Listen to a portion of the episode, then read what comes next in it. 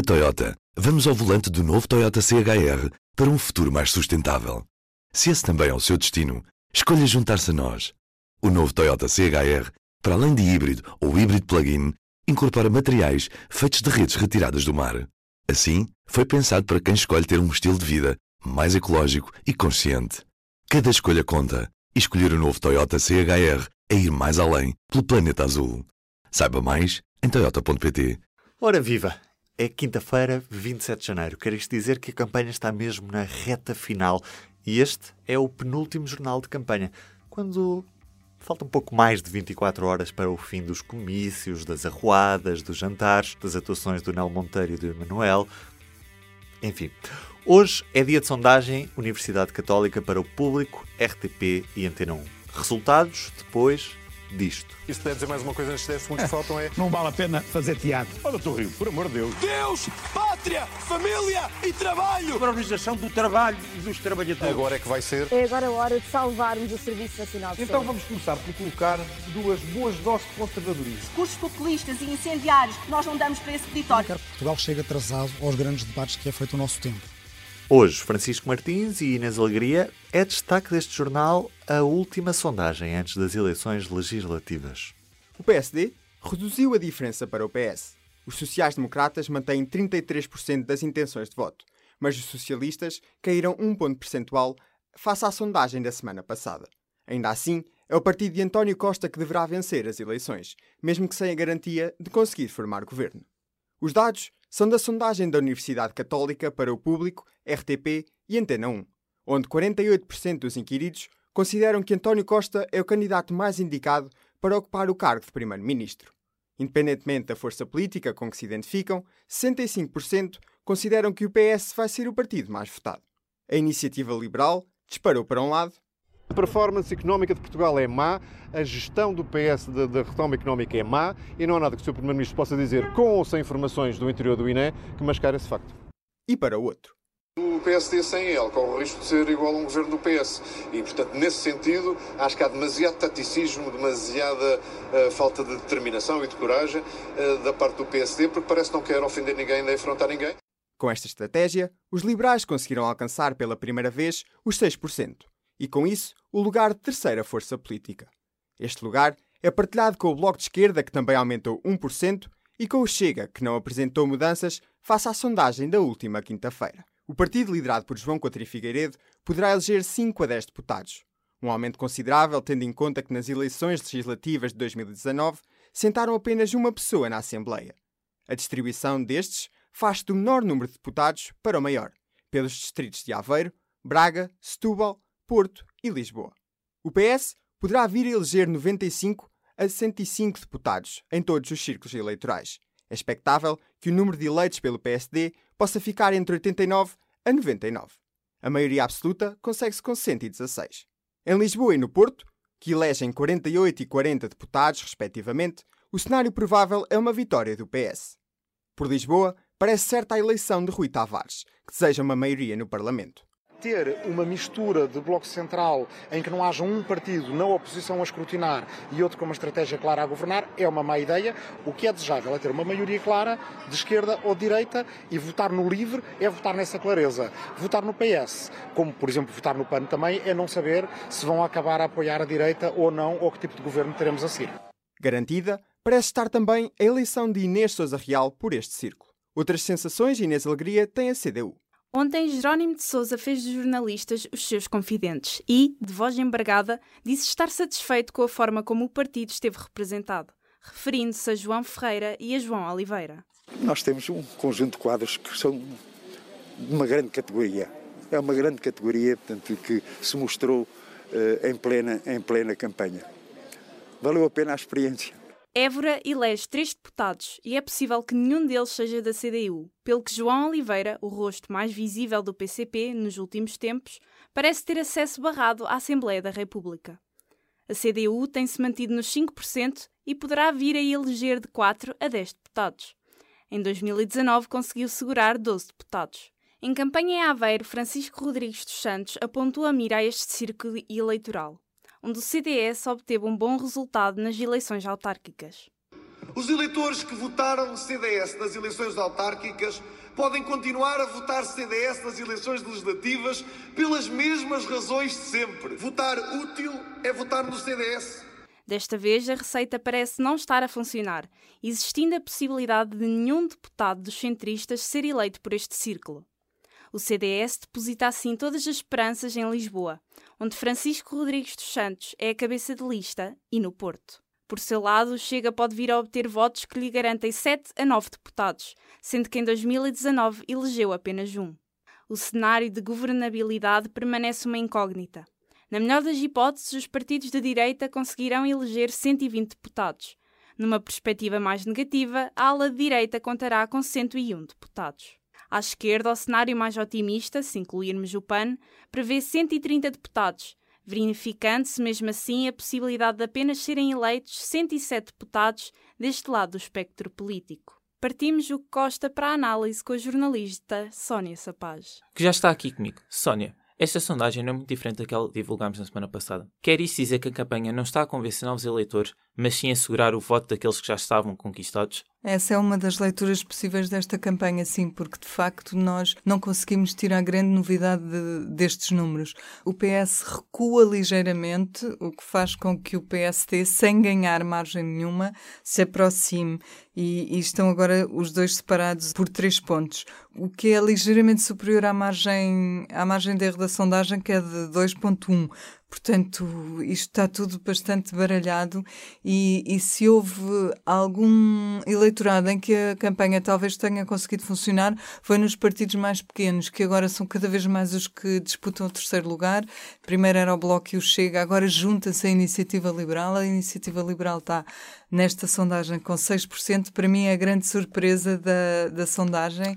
A campanha foi boa para a Iniciativa Liberal, mas eh, acho que é um pouco inesperado. Há um cenário em que lhe dá entre 5 e 10 deputados, é, é, é muito, muito bom. Um, mas acho que é um dos exemplos em que a campanha contribuiu para clarificar um bocadinho as ideias. E com, com este cenário, que condições de governabilidade há? Essa é a pergunta de um milhão de euros, como se costuma dizer, ou dólares, porque daqui não sei nada de muito claro. Eu há bocadinho estava a fazer as contas, e se nós juntarmos os 36 do PS, mais os 6 do Bloco, mais os 5 da CDU, isto está 47%. Se juntarmos os 33 do PSD, os 6% da Iniciativa Liberal, os 6% do Chega e os 2% do CDS, está 47%, o que significa que estão iguais. A esquerda pode beneficiar um bocadinho dos 2% do livro, que a coloca à frente com 49%. Mas o que nós andamos aqui é, é a ver cenários em que basta que um dos partidos fique à frente por um ponto ou por um deputado, ou seja o que for. Aliás, Rui Rio hoje dizia que pode dar-se o caso de ganhar um mas o outro ter mais deputados, porque isso é possível, tem a ver com a distribuição dos deputados pelos círculos eleitorais. Portanto, isto está aqui de facto muito, muito indefinido.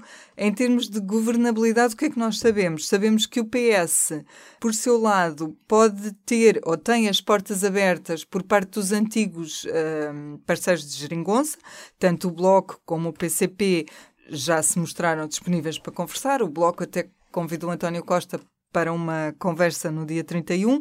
O PAN uh, pode servir ao PST ou ao PS, já disse que joga nos dois tabuleiros, digamos assim, e o, o LIVRE está disponível para fazer uma eco-geringonça com o PS e com, e com outros partidos de esquerda. Portanto, parece que as coisas estão mais claras um bocadinho à esquerda, porque à direita o que temos é o PST, a Iniciativa Liberal e, os, e o CDS, que não chegam para passar à frente do, deste bloco de, de esquerda. Porque o Chega, o que, o, o que Rui Rio ainda hoje disse é que não conta com ele para governar, pelo menos como solução estável de governo. Portanto, é um grande, como disse o, o Presidente da República há uns meses, ele queria evitá-lo, mas acabou por acabará por acontecer, acho eu, é um grande berbicacho. Pondo estes cenários todos, acha que há a possibilidade de haver um bloco central de, das duas maiores forças do país, sendo o PSD e o PS? Eu não acho que haja um bloco central no verdadeiro, no verdadeiro sentido político do termo, que é um governo de dois partidos. O Bloco Central é um governo mesmo de dois partidos, não é só uma aliança parlamentar, digamos assim. Eu acho que isso está fora de questão. Acho que não vai haver um governo com António Costa primeiro-ministro e Rui Rio vice-primeiro-ministro ou vice-versa. Acho que isso não acontecerá. Agora, um governo do PS ou do PSD viabilizado no Parlamento pelo outro partido, acho que pode acontecer. Primeiro, porque Rui Rio já disse que viabilizaria um governo do PS no Parlamento, portanto, deixaria passar o, o, o programa de governo e os dois primeiros orçamentos. E ele, durante a campanha, andou sempre a perguntar a António Costa se ele também estava disponível para fazer o mesmo. Ele nunca respondeu, mas hoje veio o ministro Augusto Santos Silva dar essa resposta e disse que acha que sim, que deve haver um acordo uh, que permita a governação do, no caso de ser do PST também. Portanto, eu acho que isso é possível. O Bloco Central não. Acho que não. Muito obrigado pela sua disponibilidade. Uh, é um, foi um gosto. Obrigado. Por obrigação legal, aqui fica a ficha técnica da sondagem. Este inquérito foi realizado entre os dias 19 e 26 de janeiro de 2022, com inquiridos selecionados aleatoriamente a partir de uma lista de números de telemóvel, também ela gerada de forma aleatória. Todas as entrevistas foram efetuadas por telefone, tendo sido obtidos 2.192 inquéritos. A taxa de resposta foi de 42% e a margem de erro máxima é de 2,1%, com um nível de confiança de 95%.